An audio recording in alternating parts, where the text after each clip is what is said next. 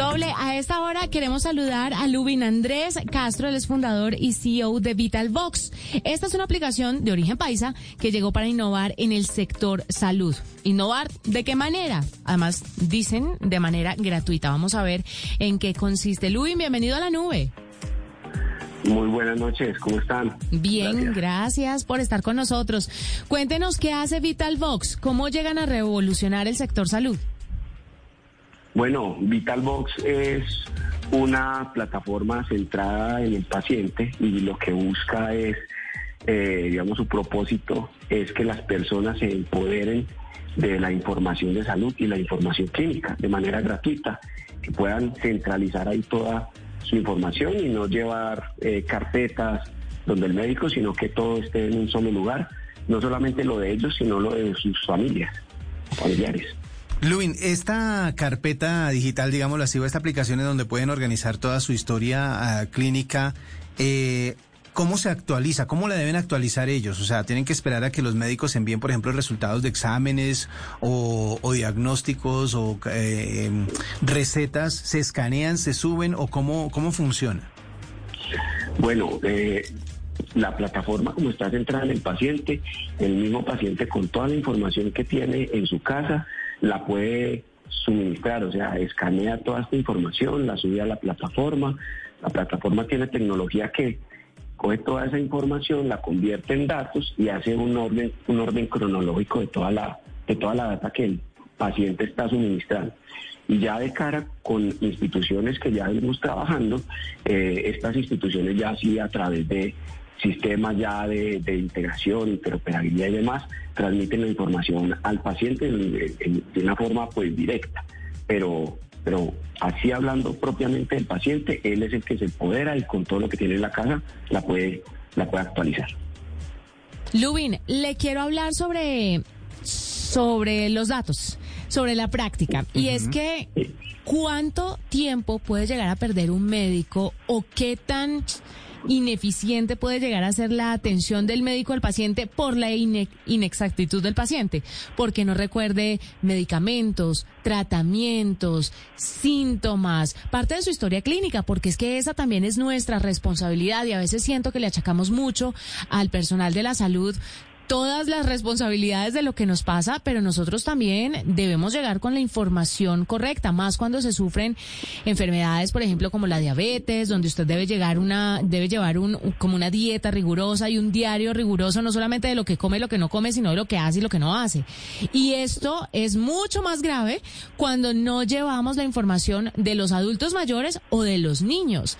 ¿Eso cómo repercute en la atención al paciente?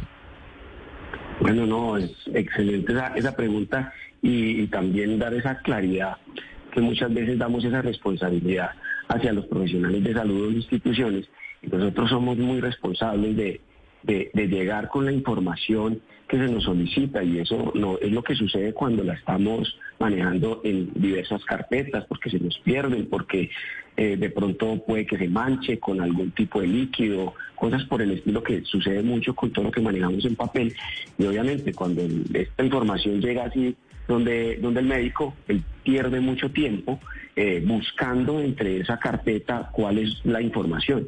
Entonces, no solamente es el tiempo que se pierde en ese momento de la atención, sino que también hay ocasiones en que se pierde totalmente la atención, porque si no, si no están los, los digamos, las evaluaciones, no está la información de salud eh, a tiempo, lo que el médico puede hacer más fácil es vuelvo a enviar una solicitud de otro, de otro laboratorio, por ejemplo. Entonces, eh, no, yo lo dejé en la casa, pero no, hágale otro. Y eso eleva los costos eh, a la hora de la atención, no solamente el tiempo, sino los costos. Luis, ¿Qué tan importante, pues yo intuyo la importancia obviamente y sé que muchos oyentes también, pero para que usted nos cuente, ¿qué tan importante es eso de la cronología? Porque ustedes dicen que la analítica o los datos que, ustedes manejan o la manera en que la maneja la aplicación es ordenarlas de manera cronológica para que el médico tenga a su disposición esta información. ¿Por qué es importante esa cronología? Esa cronología es muy importante porque así funciona la historia clínica. Siempre los médicos están pensando el último día o la última atención que yo, que yo tuve y luego miran hacia atrás. Pero en el papel o, en un sistema, en una institución, pues está organizado de esa manera. Siempre están mirando hacia atrás. Cuando el paciente es quien la sube porque está en la casa, es muy complejo que él empiece a organizar papelito por papelito cada una de esas fechas, porque además es muchísima información, como lo mencionaban ahora con un paciente que, que tenga eh, diabético o, con una o con alguna otra eh, digamos patología de pronto crónica, pues, obviamente se complica. Acá lo que hace la aplicación es que no importa cómo suba yo los los documentos, el mismo sistema con todos sus algoritmos de inteligencia artificial que tiene, empieza a organizar esa información que la va, yo la subo en desorden y él después la, me la organiza desde la información si subí desde el año, no sé, 80 o 90 hacia eh, la última que haya subido, que sea de pronto un mes antes o hoy. Él las organiza en orden cronológico. Eso es muy importante, W, porque en serio la gente no, no se acuerda. Mire, por ejemplo, cuando las mujeres vamos al médico, siempre nos preguntan, ¿cuándo fue su última fecha de la regla? Y Ría se puede, claro, su última menstruación y entonces uno como que miércoles, claro, claro, uno no se acuerda, pues uno sabe que fue más o menos hace 20 días, pero a veces necesitan la fecha exacta para poder entender y tener el panorama un poco más claro. Gracias a Dios hay aplicaciones de seguimiento de fertilidad y yo ya tengo todo listo, pero hay otras cosas que no que no no están muy a la mano. Es muy importante lo que nos está contando Luis, sobre todo eh, es aplicar la tecnología y la innovación al tema de la salud. Algo que podría parecer tan sencillo, pero que en realidad le aporta mucho valor a las citas con los especialistas. Lubin, gracias por estar con nosotros en la nube.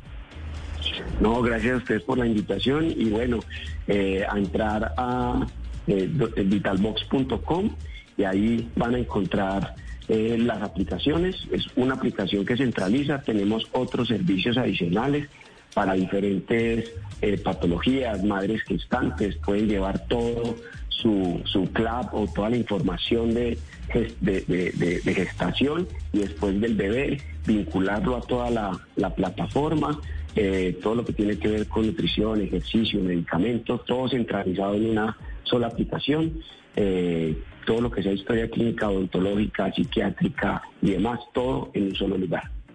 Qué maravilla. Gracias, Luis Andrés Castro, fundador y CEO de VitalVox, una aplicación de origen paisa que llegó para innovar en el sector salud, pero sobre todo en esa relación especialista-paciente. que es muy importante. Ya no va a haber más regaños, ni volteadas de ojo de, no se acuerda. Hacemos una pausa, ya regresamos.